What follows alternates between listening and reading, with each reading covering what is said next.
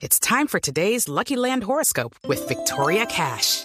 Life's gotten mundane, so shake up the daily routine and be adventurous with a trip to Lucky Land. You know what they say. Your chance to win starts with a spin. So go to LuckyLandSlots.com to play over 100 social casino-style games for free for your chance to redeem some serious prizes. Get lucky today at LuckyLandSlots.com. Available to players in the U.S., excluding Washington and Michigan. No purchase necessary. VGW Group. Void or prohibited by law. 18 plus. Terms and conditions apply. You know those cigarette butts that you see every day? They're made of microplastics and they line our streets and waterways. On California beaches, they're the number one plastic you'll find. Over 35 years, cleanups have collected millions combined. But no matter where you see them, they're all getting smaller, eventually leaching into our food, our air, our water. The tobacco industry's to blame for all of the harm that they do. For the harm to the people we love, and the harm to you too. Learn more at undo.org. Hola, ¿alguna vez fueron víctimas de acoso o abuso sexual en el colegio? ¿Conocen a alguien que lo fue? Hablemos sobre eso, y hoy, con especial énfasis, no dejemos de escuchar. ¿Qué tan difícil es ser consciente de un abuso? Increíblemente fácil, dirían hordas en Twitter junto al típico comentario, si no te gusta, no te dejes y ya. Pero en serio es tan sencillo.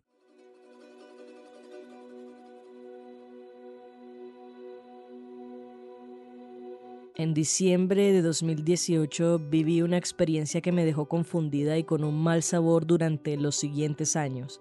Al principio pensaba que eran ideas mías, que nada había pasado, que todo estaba bien. Sin embargo, era raro que no era capaz de comentar con nadie lo que había sucedido. ¿Por qué?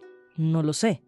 Quizá porque se trataba de alguien muy cercano o porque sentía una inexplicable culpa y vergüenza ese mismo mes, en 2021, de la manera más casual, sentada en la terraza con mi familia y un gran amigo, algo hizo clic en mi cerebro después de que este último me hablara de una amarga experiencia que vivió otra chica con esa persona cercana. Solo hasta ese momento entendí que aquel día abusaron sexualmente de mí. ¿Y ahora qué hago con esta desagradable verdad? ¿Qué hago con esta herida que no sabía que estaba abierta? ¿Qué hago con esto que pasó hace tanto tiempo y que creí que no me había afectado? ¿Por qué tuvo que pasar estando en un lugar que yo creía seguro? ¿Será que fue mi culpa por quedarme paralizada y no poder decir no? ¿Fue mi culpa y por eso siento que debo quedarme callada?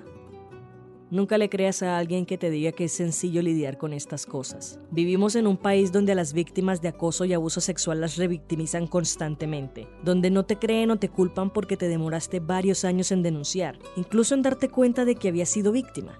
Pero, ¿qué culpa tienes tú? Eras muy joven, estabas en el colegio, no tenías las herramientas para entender qué estaba pasando, no eras consciente del daño que te estaban haciendo, tampoco eras consciente de que estaban comprando tu silencio a través del miedo esa, esa figura que debía protegerte y enseñarte. ¿Cómo pudo hacerte eso? Y sí, ya no estoy hablando de mí.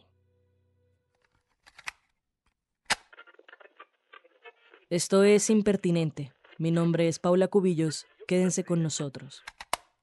Hay secretos inofensivos del colegio que se convierten en anécdotas graciosas como aquella vez que hiciste trampa en un examen, que escribiste una grosería en la pared del baño o que entraste con tus amigas a una zona donde no podían entrar las estudiantes. Son experiencias juveniles que luego compartirás entre risas cuando seas mayor, pero hay secretos que se llevan a la tumba, secretos que te persiguen, traumas que solo quieres enterrar en lo más profundo de tu inconsciente, como aquella vez que un profesor o una profesora se sobrepasó contigo. El 22 de febrero, el Colegio Femenino Marymount Bogotá sacó un comunicado explicando que estaban llevando a cabo una investigación relativa a quejas puntuales relacionadas con comportamientos indebidos al interior de la comunidad que involucran a un profesor en particular. Poco después de esta publicación, como si se tratara de una olla a presión que no pudo aguantar más tiempo, un silencio colectivo se rompió. Bajo el hashtag Marymount No Más Silencio, Varias alumnas y exalumnas empezaron a denunciar un acoso sistemático por parte del profesor de educación física Mauricio Zambrano. Comentarios indebidos, insinuaciones sexuales y hasta tocamientos fueron descritos en las publicaciones. Y también se mostraron indignadas frente a la indiferencia que mostró la institución, que según ellas estaba al tanto de la situación durante al menos 15 años. Más de una voz resuena en esta historia, entre ellas la de Laura Giraldo, quien en una entrevista con el espectador afirmó que decidió convertirse en testigo en calidad de víctima por una menor cuya familia denunció el acoso. La semilla inició en mi rotación de medicina legal, al ver casos que se categorizaban como abuso muy similares al mío. Al escuchar al doctor enseñarme sobre abuso sexual, sobre depredación, sobre intención, hay como que la semilla empezó a despertarse, o que a mí me pasó algo así. Y después de eso, eh, mis amigas me empezaron a contactar, que también son exalumnas, mandándome el comunicado que hizo oficialmente el colegio, está en redes, se puede encontrar el 22 de febrero sobre la destitución del profesor, la denuncia interpuesta por otra familia. Y en ese momento dije como no estaba sola, yo no estaba sola, hay alguien más. Me comuniqué con el colegio y les conté mi abuso, hablé con mis papás abiertamente, hablé con mi psiquiatra, ella tampoco sabía, y tomé la fuerza. Ah, qué satisfactorio es cuando estas torres de abuso se tambalean y finalmente se empiezan a desmoronar. Se siente como, como con fresquito saber que ya no hay escapatoria, que sí o sí se deben tomar cartas en el asunto. Pero esa sensación viene con un desagradable sinsabor. Y no sé si ya se lo esperan, pero sí, el de haber tenido que esperar tanto tiempo. ¿De dónde viene nuestra mala costumbre de reaccionar cuando los problemas se vuelven mediáticos? ¿Qué es lo que lleva a las instituciones a guardar silencio frente a estos problemas? Y digo instituciones porque el Marymount no es el primero que lidia con una situación así. Varios son los colegios y varias son las víctimas de acoso sexual en Colombia. Hace poco, la ministra de Educación María Victoria Angulo afirmó que desde 2018 se han reportado 876 casos de abuso en escuelas del país, más de 180 continúan en investigación. El ministerio dijo que pronto saldría una normativa con instrucciones de atención inmediata a este tipo de denuncias. Pero espera, espera, espera, espera, frena un momento. ¿Es que acaso esto ya no existe o cómo se atienden normalmente estos casos?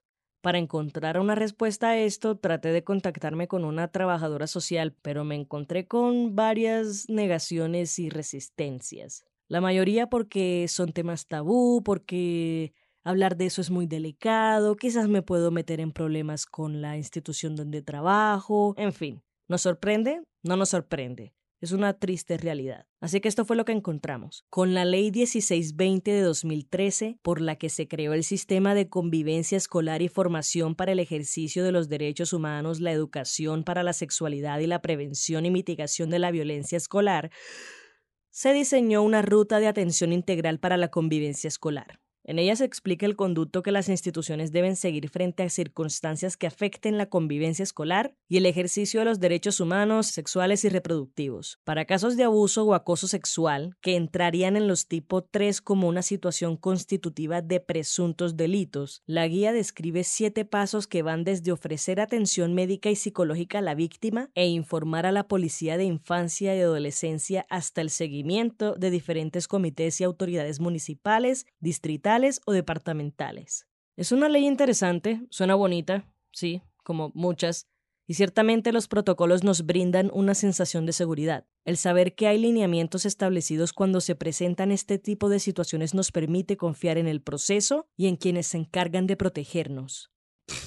Vale, ni siquiera sé si yo puedo confiar en lo que acabo de decir. Sea, la mera existencia de los protocolos no nos garantiza nada. El problema es la aplicabilidad. Simplemente estas cosas no suceden de la misma forma en todas partes. Como dije al principio, vivimos en un país que normaliza la violencia sexual, que nos revictimiza constantemente, donde no hay garantías de seguridad ni resolución. Por favor, no es de gratis que le cueste a las víctimas denunciar. No es de gratis que varios casos de abuso pasen desapercibidos en las instituciones educativas. No es de gratis que los y las estudiantes prefieran guardar silencio a acudir a profesores o coordinadores. ¿Será que la mayoría no piensa cuánto daño nos hace esta realidad a corto y largo plazo? Jordan Rodríguez, periodista del área judicial del espectador, tuvo la oportunidad de conversar con Laura Giraldo, quien fue una de las personas que le puso rostro a los casos de abuso denunciados en el colegio Marymount. Hoy, con 22 años, recuerda el acoso que sufrió a los 16 y las secuelas que dejó en su vida. yo creo que yo somaticé mi abuso en ningún momento yo lo había reconocido como tal. Esos malos tratos que él me dio se empezaron a manifestar a través de mi conducta. Mi somatización empezó a manifestarse a través de abuso de alcohol, Yo empecé a tomar casi todas las noches para dormir y yo no entendía, había entrado a la universidad, estaba muy confundida, yo sentía como que ah, yo tenía un problema, como que algo me pasaba, pero no sabía qué era, siempre lo trataba como de tapar con relaciones, intentando estar con, siempre tener un novio. Eh, después de un tiempo eh, se me empezó a manifestar un trastorno de la conducta alimentaria, yo fui diagnosticada con anorexia hace aproximadamente dos años y medio. la lucha ha sido muy dura con el trastorno, pero hoy en día ya entiendo que todo eran manifestaciones del dolor de mi abuso.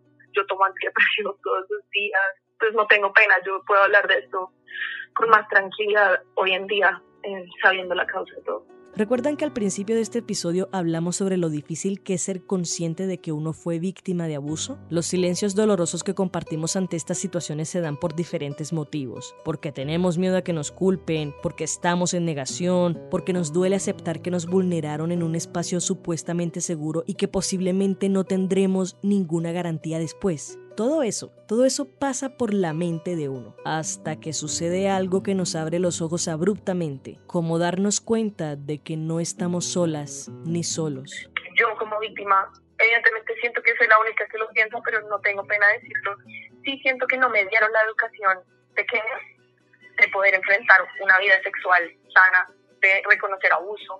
El colegio católico se hacía un tabú alrededor del sexo, no había educación sexual, han un montón de casos de otros profesores, es impresionante. El tabú frente a la educación sexual no hace más que lastimarnos como sociedad, no hace más que sentar las bases de un desconocimiento peligroso, uno que nos puede poner en escenarios donde no tendremos herramientas para defendernos ni pedir ayuda. Sé que es duro hablar de abuso y de acoso. Sé que es duro preguntarle a tu hijo o hija si alguien los tocó inapropiadamente. Sé que es más fácil fingir que no pasa nada. Pero nada de eso evitará que estas tragedias sucedan.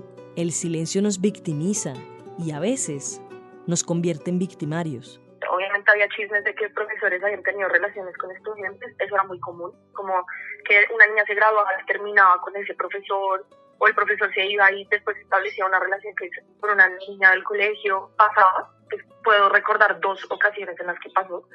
Sin embargo, más profesores que yo no tenga ni idea que estaban teniendo estas conductas, incluso de eh, un padre del colegio también que cometió abusos, me enteré hasta el momento en el que di mi testimonio y saber que todas fuimos víctimas de un abuso institucional y una falla y una falencia institucional de forma intergeneracional. Es muy triste, es, es desgarrador.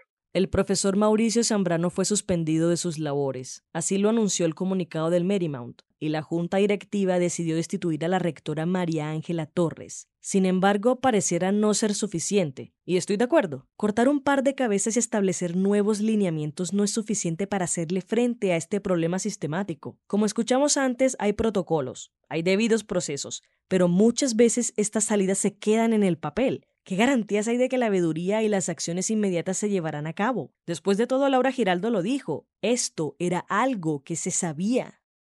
Y bueno, mientras tanto, ¿qué pueden hacer las víctimas de abuso en los colegios?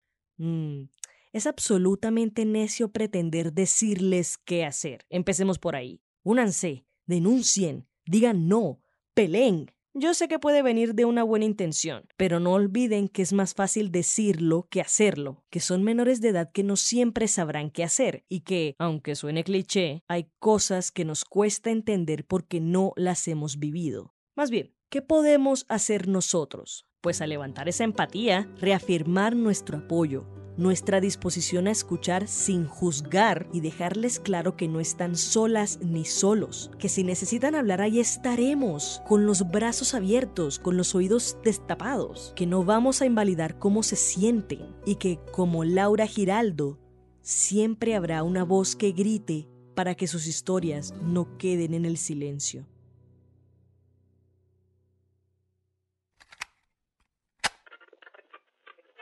Este fue el episodio 17 de Impertinente, el podcast de opinión del espectador. Si quieres escuchar más, entra a www.elespectador.com o a tu plataforma de streaming favorita. Agradecemos a Jordan Rodríguez por la entrevista a Laura Giraldo. La producción edición estuvieron a cargo de Paula Cobillos.